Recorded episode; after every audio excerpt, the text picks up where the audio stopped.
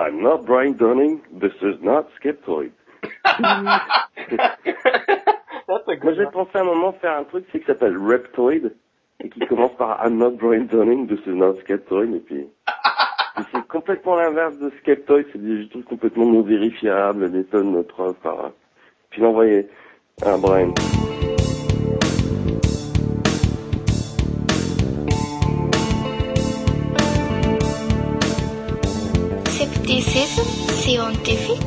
La balado de la science et de la raison.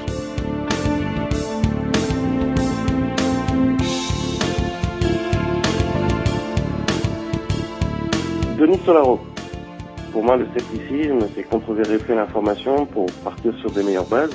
Mon parcours pour y arriver, en fait, n'a pas été du tout guidé, ni rien. C'est plutôt sur l'Internet que j'ai découvert d'abord les, les sites sceptiques. Bah, ce que je voulais simplement dire, c'est que je suis tombé complètement au hasard dessus, en voulant en savoir plus sur euh, euh, une, une masse de faits que j'avais accumulés dans les années 70, dans les années 80, en étant petit. Et en fait, j'ai jamais retrouvé confirmation plus tard et je voulais simplement voir ce qui se passait sur des, des, des choses qui, en tant qu'en en tant qu'enfant, m'intéressaient. Tu sais, comme euh, par exemple euh, Triangle des Bermudes, comment ça se fait que plus personne en parlait, que c'était tombé en désuétude. Euh, le coup des crânes de cristal, justement, parce qu'il y avait un film qui sortait, euh, Indiana Jones et le, crâne de cristal du temple maudit, je sais plus quoi. J'ai finalement revu et bof, il était moyen. Plein de choses comme ça, comme euh, Bigfoot, comme les théories sur la conspiration que j'ai vu, j'ai entendu plus ou moins au fur et à mesure de mes, de mes voyages. Et euh, un beau jour, je vais sur Google comme ça et je tape Crystal Skulls, les crânes de cristal, et je tombe sur la, le podcast de Brian Dunning qui s'appelle Skeptoid en anglais.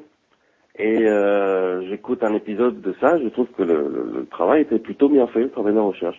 Alors j'en écoute un deuxième, j'en écoute un troisième, j'en écoute 15, j'en écoute 20. Et euh, au bout de plusieurs jours, ben, je vais finalement sur leur site web.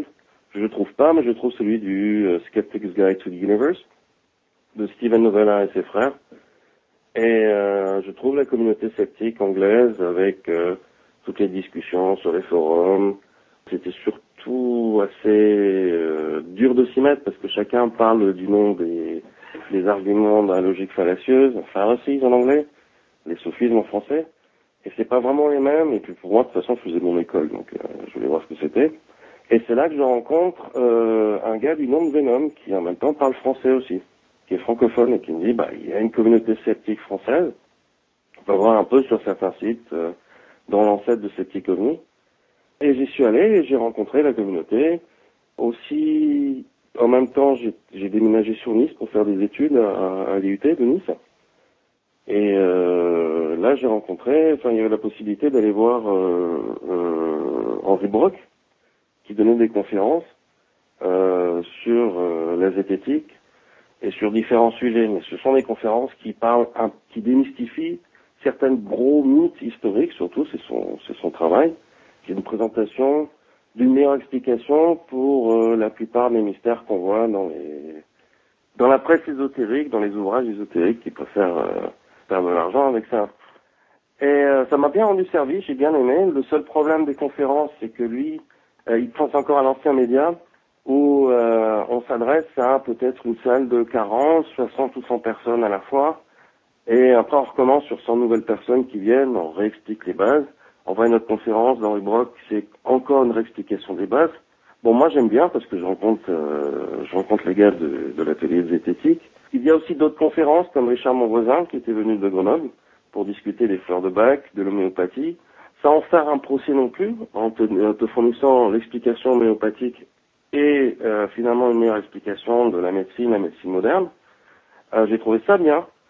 Le seul problème, c'est que euh, en sortant du boulot, là, ces derniers temps, j'ai plus vraiment. Et euh, il y a un forum de zététique qui vient de, qui vient de s'ouvrir. Mais ces derniers temps, je suis plus trop sur Internet, donc j'ai plus, euh, j'y vais plus trop souvent. Mais j'ai remarqué qu'il y avait un énorme décalage entre, euh, enfin, un énorme mur qui était le mur de l'Atlantique, en gros, où il y a euh, un certain temps pour que les idées passent en- entre les, les forums de scepticisme euh, anglophone et les forums de scepticisme francophone. Non, et pour le moment, ce que je suis en train de, faire, c'est plutôt de décrocher l'Internet, de repartir sur les, bases, sur les anciens bouquins. Il y en a un sur les mythes et la fraude en archéologie en anglais. J'ai des études d'un côté comme euh, Screenplay de Seedfield, qui te raconte comment faire un script pour les films. C'est pas très intéressant, mais il y a peut-être les bases dans lesquelles comment écrire un bon bouquin sur le triangle des Bermudes si tu veux vendre là-dedans, comment construire une bonne histoire.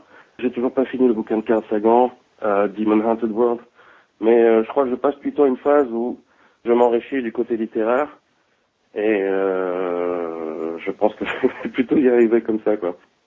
Euh, ce qui m'attire dans le scepticisme, c'est le côté scientifique ou histoire et découverte des sciences. À travers ça, on découvre un peu l'histoire des sciences et c'est une tradition qui s'est un peu perdue dans, dans, les livres actuels. On parle plus vraiment de l'histoire et de l'évolution des découvertes. Ça fait un peu le même vieux jeu quand on parle du palais des découvertes, on pense à un vieux, un vieux musée complètement décrépit.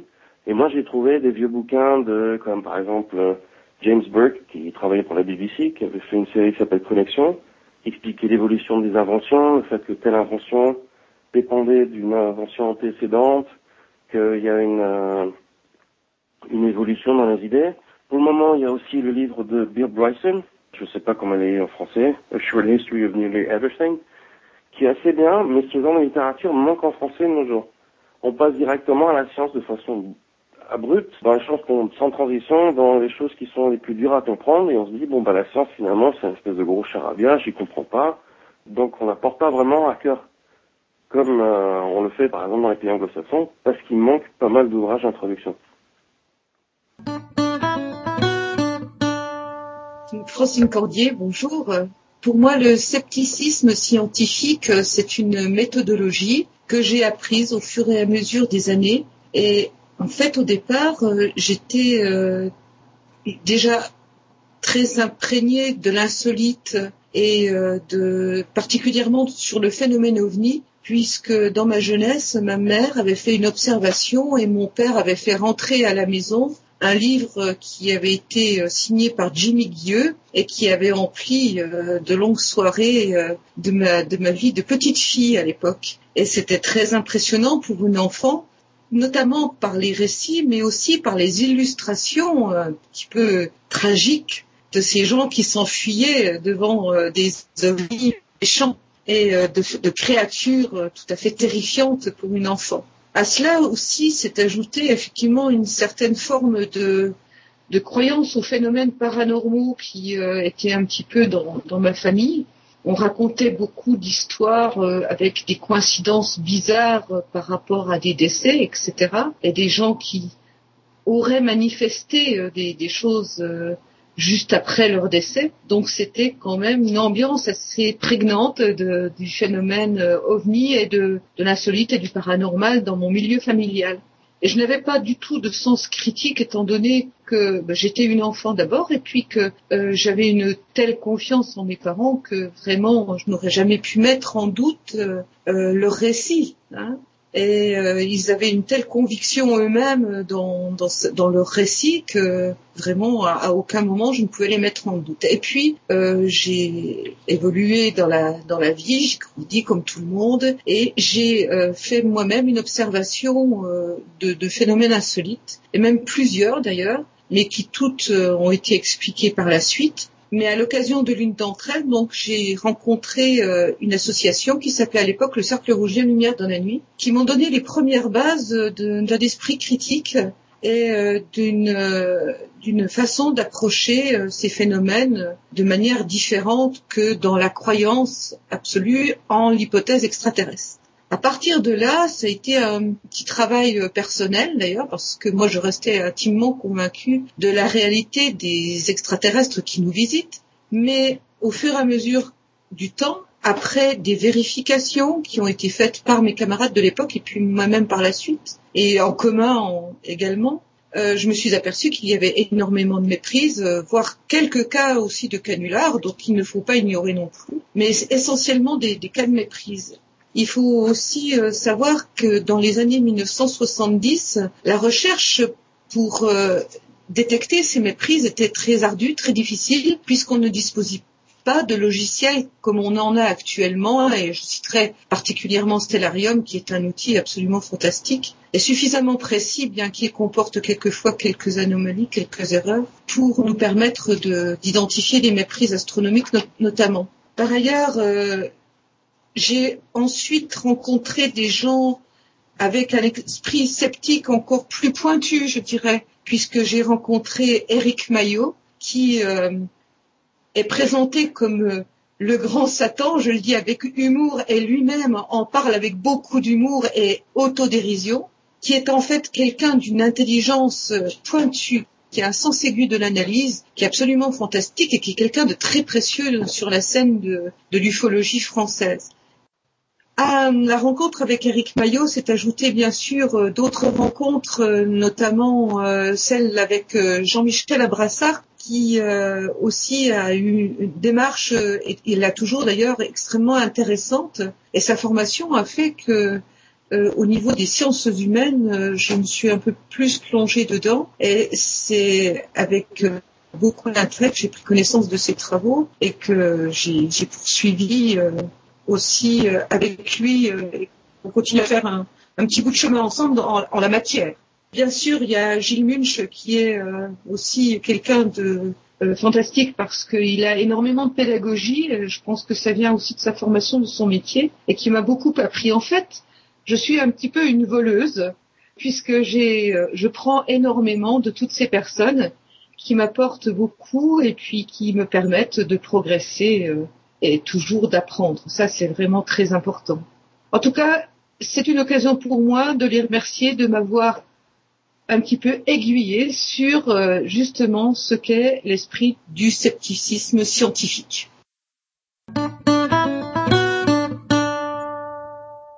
Dorian Erdal, pour moi le scepticisme, c'est euh, souvent un certain mépris vis-à-vis de la religion, et ça se comprend puisque euh, les, sujets sceptiques sont souvent des, sujets qui tournent autour de la science. Les sceptiques euh, sont très pointilleux sur euh, euh, toutes les connaissances scientifiques, la rigueur, la logique et toutes ces choses-là.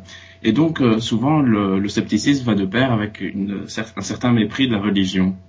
Or j'aimerais si je pouvais refaire le scepticisme à moi tout seul, que la religion soit moins mais considéré euh, aujourd'hui par les sceptiques, parce que il faut bien, je crois, voir que euh, la religion n'est pas forcément euh, l'opposé de l'esprit critique. D'ailleurs, de nombreux sceptiques que tu interviews disent qu'ils ont souvent commencé par croire aux choses qui, quelques années plus tard, vont devenir les choses contre lesquelles ils s'opposent. par exemple, bon, si je prends mon cas personnel, ben, au début, on, veut faire preuve d'esprit critique quand on nous dit, par exemple, que les pyramides ont été construites il y a autant d'années par les, par les Égyptiens, etc. On est d'abord a priori euh, très très sceptique. Est-ce que le prof dit vrai? Est-ce que euh, c'est juste? Est-ce que les informations euh, sont sourcées, etc. Et donc on commence à lire et bien souvent on commence à se dire ah ouais mais les pyramides bon c'est quand même merveilleux, ça tombe, c'est c'est parce que euh, il y a d'autres d'autres fonctions à la pyramide que simplement d'être euh, le, tombeau d'un mort. Et de fil en aiguille, donc on en arrive peut-être euh, par l'esprit critique, à mon avis, à lire de, de, la littérature de tenants, comme on les appelle, ou la littérature de croyants. Mais je crois que c'est une étape, c'est le questionnement, l'étonnement, et il ne faut pas le rejeter. Bien sûr, après, il faut rajouter à l'esprit critique la connaissance, et c'est là euh, où, le sceptique est très important parce que c'est lui qui va apporter l'information, c'est lui qui va euh, jouer le, contradicteur, qui va opposer à un esprit critique euh, de prime abord naïf, un esprit critique de second degré, j'ai envie de dire. Et donc, la religion n'est pas forcément l'opposé de la rationalité. Il n'y a pas forcément les scientifiques contre les croyants. Non, parfois les croyants sont très sincères dans leur croyance et et euh, si on leur démontrait correctement euh, euh, tel ou tel fait, ils seraient bien la même de l'accepter. Et donc, je crois qu'il ne faut pas prendre les, gens pour des imbéciles. Il faut simplement se rendre compte que tous n'ont pas la même information, tous n'ont pas le même, arrière-plan de, de, connaissances. Et donc, le sceptique a sa place dans la société et le croyant aussi, mais le croyant est peut-être amené à évoluer. Il faut qu'il reste ouvert, euh, il faut qu'il sache euh, changer d'idée, etc. Et souvent, le scepticisme aborde la religion à travers son propre prisme, qui est le prisme de la société occidentale, le prisme de la modernité souvent, qui est en fait un biais intellectualiste on regarde la religion en fonction, par exemple, des textes qui la sous-tendent, donc euh, des dogmes, de la révélation. Or, il me semble que l'anthropologie pourrait être là d'une grande aide pour euh, le scepticisme, puisqu'elle remettrait euh, au centre des, choses que pour le croyant, la religion n'est pas avant tout souvent une théorie, c'est aussi il y a aussi une fonction sociale d'intégration, où aussi la religion ne peut pas être forcément orienté uniquement vers, euh, vers la, croyance ou le doctrinaire. Euh, il y a aussi une grande partie, à mon avis, dans le rite et euh, dans le folklore, dans la tradition, etc. Donc je crois que le scepticisme gagnerait beaucoup s'il avait une vue plus complexe, plus, plus aboutie de, ce qu'est la religion. Donc euh, je suis euh, Gilles Fernandez et euh, qu'est-ce que le scepticisme? Pour moi bah, C'est ce que ça m'a apporté. C'est-à-dire que je ne vais pas vous proposer une définition du scepticisme, mais ce que les ressources sceptiques m'ont apporté. Donc j'ai une formation universitaire en psychologie cognitive et j'ai été toujours intéressé par les biais de raisonnement, comment dans notre environnement on cherchait finalement à, puiser les, éléments qui confirment nos croyances, nos opinions. Et donc, euh, quelque part, euh, je me suis aperçu que moi-même, j'étais certainement biaisé sur pas mal de choses, et notamment ce qui m'intéresse parallèlement quand j'étais adolescent ou, plus petit, c'est-à-dire les ovnis, euh, les extraterrestres, le triangle des Bermudes, l'île de Pâques, voir s'il existait un Jésus historique, Stonehenge, bref, comme tout à chacun s'est sans doute intéressé. Et donc, quand on va en bibliothèque, on trouve plutôt des, ouvrages qui vont privilégier l'extraordinaire et donc renforcer nos, nos croyances, etc. Et donc j'ai cherché euh, à, à, trouver des, des, des, alternatives possibles à, à toutes ces, ces, ces, faits extraordinaires et en cherchant finalement bah, on tombe sur des auteurs, euh, des ressources, des ouvrages qui ont un point commun, un dénominateur commun qui pour moi est justement le, le scepticisme. Et donc en cherchant, eh bien, on trouve qu'il existe des méthodes, des outils qui nous permettent de garder un certain libre arbitre. Euh, c'est-à-dire que ça réintroduit la notion de choix la liberté, ça nous apprend à nous désengager de nos croyances, etc. Et donc, euh, bah, le, scepticisme, je trouve que c'est, en ce sens en tout cas, c'est profondément humaniste puisque, eh bien, ça nous protège dans le raisonnement. C'est une sorte de, gardien pour notre libre arbitre.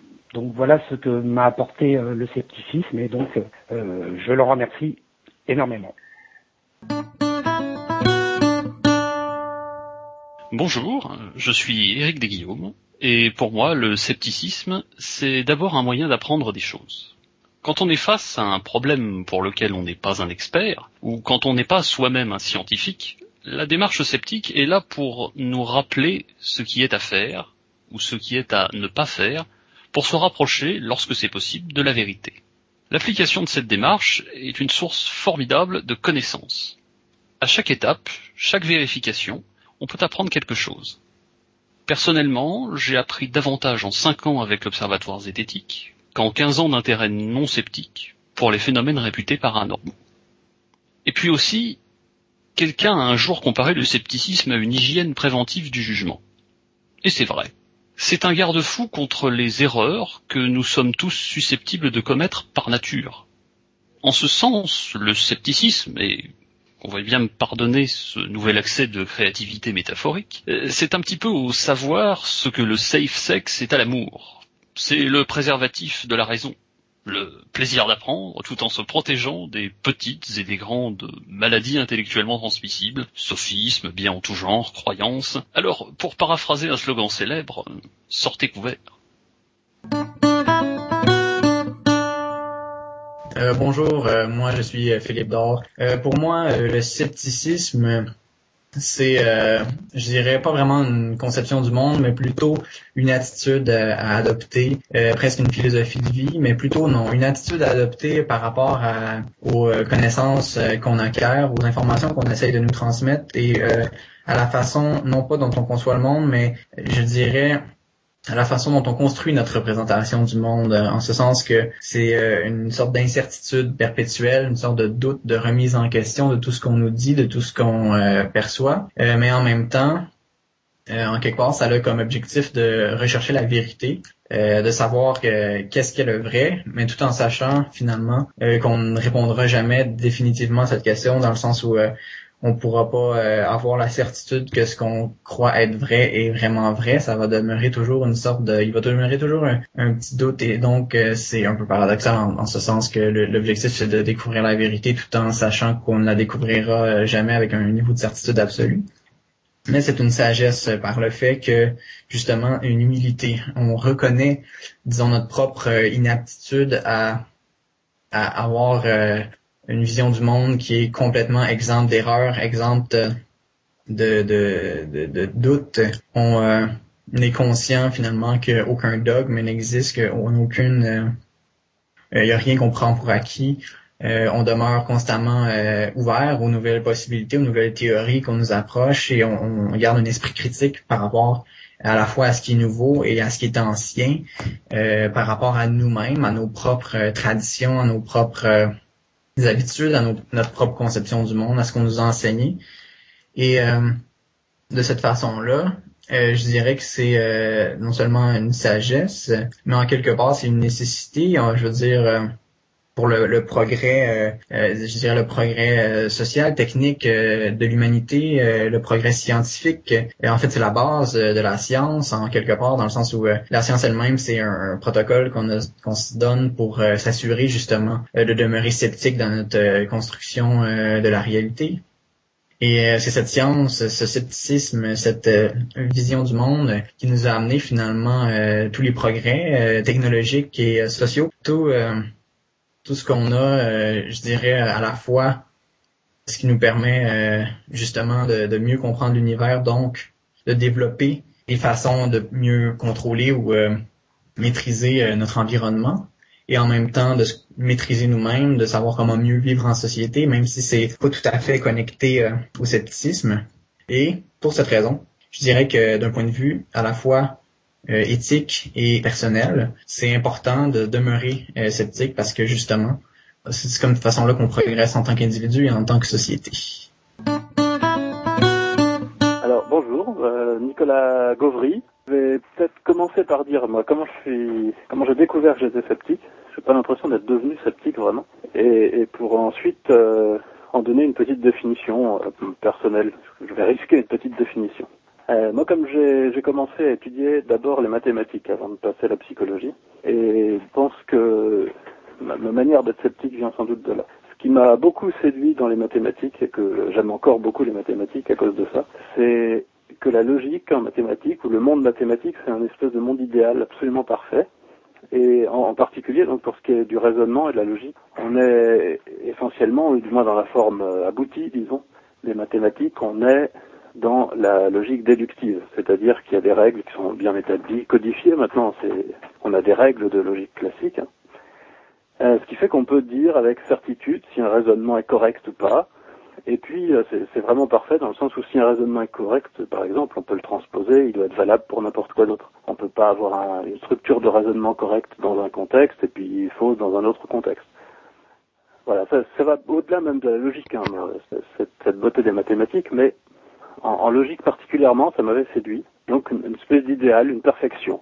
Et alors quand on sort un peu des mathématiques, ce que j'ai fait au bout d'un certain temps pour m'attaquer à la psychologie, mais c'est vrai pour euh, n'importe quoi, sciences humaines, littérature, euh, que sais-je, ou bien simplement quand on revient dans le monde réel, si on était perdu dans les mathématiques pendant un temps, et on s'aperçoit que finalement, dans le monde réel et puis dans les sciences humaines, euh, ce qui prévaut, c'est pas la logique déductive, on n'a pas des hypothèses absolument certaines dont on déduit des conséquences. On est dans la logique inductive, donc on observe des choses. On suppose que ce qu'on observe, c'est en partie dû au hasard et en partie dû à des lois, et on essaie de deviner les lois qui sont derrière. Et là, y a, y a c'est ça qu'on appelle la logique inductive et non pas déductive. Et les règles de passage entre ce qu'on a observé et puis la conclusion générale sont beaucoup moins précises et beaucoup moins codifiées que dans la logique déductive des mathématiques. Donc c'est beaucoup moins parfait. Et en particulier dans les sciences humaines, on utilise beaucoup de statistiques pour dire si on peut ou si on peut pas euh, généraliser, par exemple. Mais en fait, avec les statistiques, ce qu'on arrive, c'est à trouver des conclusions qui sont toujours vraies avec un certain risque. Donc il y a toujours un risque d'erreur quand on fait des conclusions en logique inductive. Donc il y a quand même un ensemble de règles hein, avec les, les, statistiques, par exemple. Mais c'est pas parfait. Il y, a, des contradictions, il y a un risque, etc. Mais ce qu'on peut essayer de faire, et, ce que moi j'ai toujours essayé de faire, je pense, c'est essayer de trouver la version la plus aboutie, la, la, plus parfaite, si on veut, la plus idéale de cette logique inductive qu'on utilise tous les jours aussi, hein, dans, dans, la vie de tous les jours. Alors je crois que c'est ça, c'est une espèce de de volonté d'avoir quelque chose de presque idéal dans la, logique quotidienne. C'est ça, je pense, qui s'appelle le scepticisme. Enfin, du moins, c'est comme ça que je l'ai compris. Et c'est pour ça aussi que je dirais pas que je suis devenu sceptique, parce que en fait, ça, ça s'est pas fait vraiment au sens là. C'est-à-dire, euh, bien sûr, j'ai appris énormément en lisant, en discutant avec des gens, euh, notamment au sein de la FIS. Mais j'ai pas découvert cette volonté d'idéal en lisant. En fait, j'avais déjà cette volonté d'idéal, de rigueur. Et j'ai découvert comment peut-être avancer plus loin dans cet idéal. Alors pour moi, donc si je devais définir le scepticisme, hein, je dirais que c'est ça, euh, une volonté de trouver une version presque parfaite de la logique inductive, c'est-à-dire dans un sens général, hein, euh, la logique de tous les jours, celle qu'on utilise pour raisonner sur euh, ce qu'on voit dans la rue, aussi bien que ce qu'on fait en sciences humaines. Hein, c'est, valable pour à peu près tout. Et du coup, dans ce sens-là, on pourrait dire, je suppose, si on est anti-esprit sceptique, on pourrait dire que du coup, le scepticisme c'est une vue un peu totalitaire ou totalisante parce que c'est quelque chose qui s'applique à tout. Mais en tout cas, c'est dans cet esprit que j'essaye d'avancer et puis je sais que c'est pas c'est pas toujours facile parce qu'on a beau on a beau connaître euh, savoir ce qu'il faudrait faire, connaître les sophismes, les erreurs de jugement, euh, on tombe quand même dedans régulièrement et c'est très difficile de pas tenir compte par exemple de ses opinions pour juger de la vérité d'un raisonnement. Et régulièrement, je me rends compte que pour moi aussi, c'est dur de dénoncer des sophismes venant de quelqu'un qui pense comme moi, qui part des mêmes hypothèses et qui aboutit à la même conclusion, euh, mais dont le raisonnement en fait est faux. C'est plus difficile, mais j'essaye de m'astreindre à ça parce que je pense que ça fait partie du scepticisme. Voilà, c'est ce que je pourrais dire en cinq minutes et un peu plus concernant le scepticisme. Mon nom est Glenn Tech euh, voici ma, définition du scepticisme scientifique. Pour moi, il s'agit d'une démarche qui utilise les principes de la démarche scientifique par rapport à ce qu'on voit, ce qu'on lit, ce qu'on entend, et qui sert de garantie contre le, le dogmatisme et la, la, la, manipulation. Donc ceci est applicable aussi bien pour euh, le, les domaines du, paranormal comme pour les mouvements dits spirituels les religions et parfois même euh, la, politique. Donc, j'utilise volontiers pour, euh, j'utilise volontiers l'image du détecteur de métaux dans les aéroports, d'une façon similaire à la, euh, au scepticisme scientifique, faire passer ce qu'on entend, ce qu'on lit dans le détecteur scepticisme et entendre si ça bip ou pas. Et à partir de ce moment-là, réfléchir un peu plus loin, aller voir pourquoi on dit ceci, cela, quelles sont les définitions, sur quoi on, se, euh, on, on, se repose pour affirmer euh, tel ou tel propos. Ce qui est de la de ma perception du mouvement euh, sceptique contemporain, euh, j'ai mis un mot dessus il y a seulement euh, quelques quelques mois. Et si je dois remonter dans le temps et si je dois borner les étapes qui m'ont amené progressivement à, à à devenir sceptique. Je pense que le plus ancien, ça devait être quand j'avais environ euh, 14 ans et que j'ai refusé de faire ma confirmation catholique, donc la sorte de troisième troisième communion, parce que pour la bonne et simple raison que je ne comprenais pas ce qu'on toujours pas ce qu'on me voulait par rapport à, à la religion catholique et euh, ça doit être l'événement le, le plus ancien. Ensuite, Bon, bizarrement, je suis passé par euh, une phase où je m'intéressais beaucoup à l'astrologie, à la numérologie, au, NDE, à lire la prophétie des Andes, etc., où j'étais ce qu'on pourrait euh, qualifier de... J'étais intenant à ce moment-là, explorer tout ça. Ensuite, je suis rentré à l'Université libre de Bruxelles, qui a pour euh, principe fondateur le, libre examen, qui est un...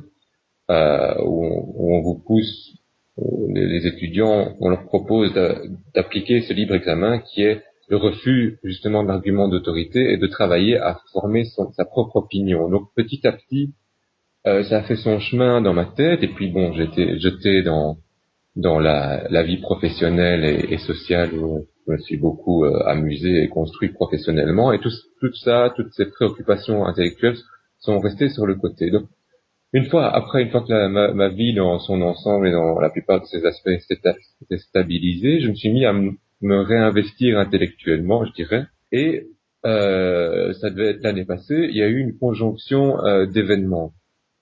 Premièrement, il y a eu un certain ras-le-bol du discours catholique qu'on a recommencé à entendre dans les médias par rapport à, à plein de choses, que ce soit l'homosexualité, la contraception, des choses comme ça, qui m'ont mis hors de moi depuis l'avènement du, du nouveau pape et euh, ce dégoût m'a et cette incompréhension m'a poussé à demander ma, ma débaptisation. Ça c'est une chose. Et ensuite, à peu près en même temps, euh, j'ai commencé à m'intéresser à ce qui se disait autour du, du, créationnisme et du dessin intelligent qui m'ont m'a fait tout autant bondir. Et c'est à ce moment-là que je t'ai retrouvé toi, Jean-Michel, via via Facebook et que j'ai découvert que le, le, le, mouvement sceptique contemporain dans lequel euh, je me suis plongé à partir de ce moment-là à, à lire des, des, bouquins, à, à chercher des, des infos sur euh, YouTube et à faire mes propres petites euh, recherches de mon côté. Donc je suis encore en plein en train de m'imbiber de tous les aspects du scepticisme rationnel, scientifique, peu importe. Et, et d'ailleurs ça m'occupe tellement que ça m'aide à mon sevrage anti-tabac. Voilà ce que j'avais euh, envie de dire pour l'anniversaire de, de Couple.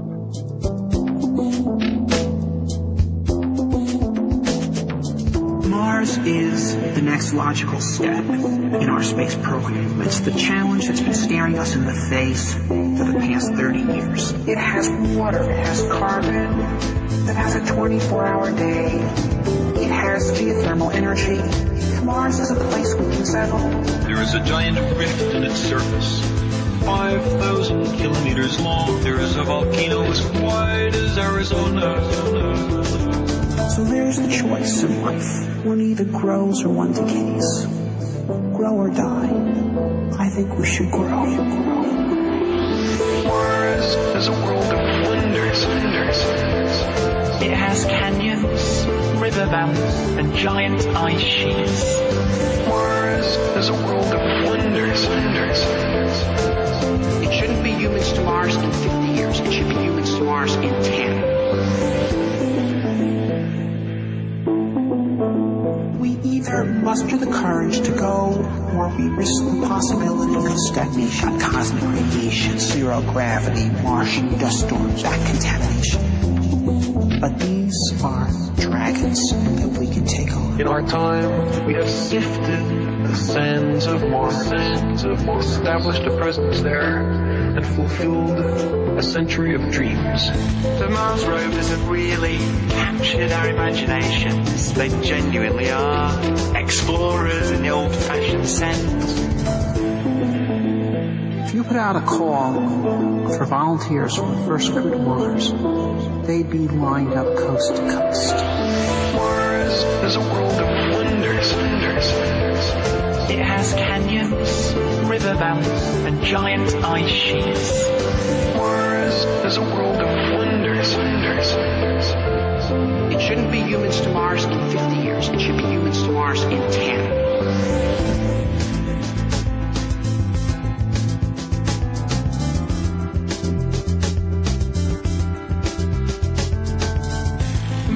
Is a dry, frozen version of our home covered in red dust and sand. At one time, in the ancient past, Mars was very similar to the condition of earlier, earlier. There will always be people with new ideas on how humans should live together. We now have eyes and ears on the surface. surface. What's left after you go is the good you left behind. You have to believe in hope You have to believe in the future, the future, future. There are more and more people coming around to the point of view that a positive future for humanity requires human expansion to space. Mars is a world of wonders, wonders. It has canyons, river valleys, and giant ice sheets.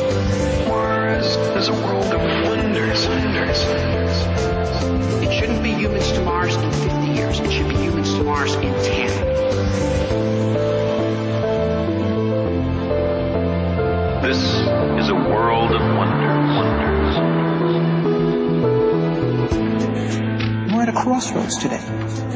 We either muster the courage to go or we risk the possibility of stagnation in the kingdom.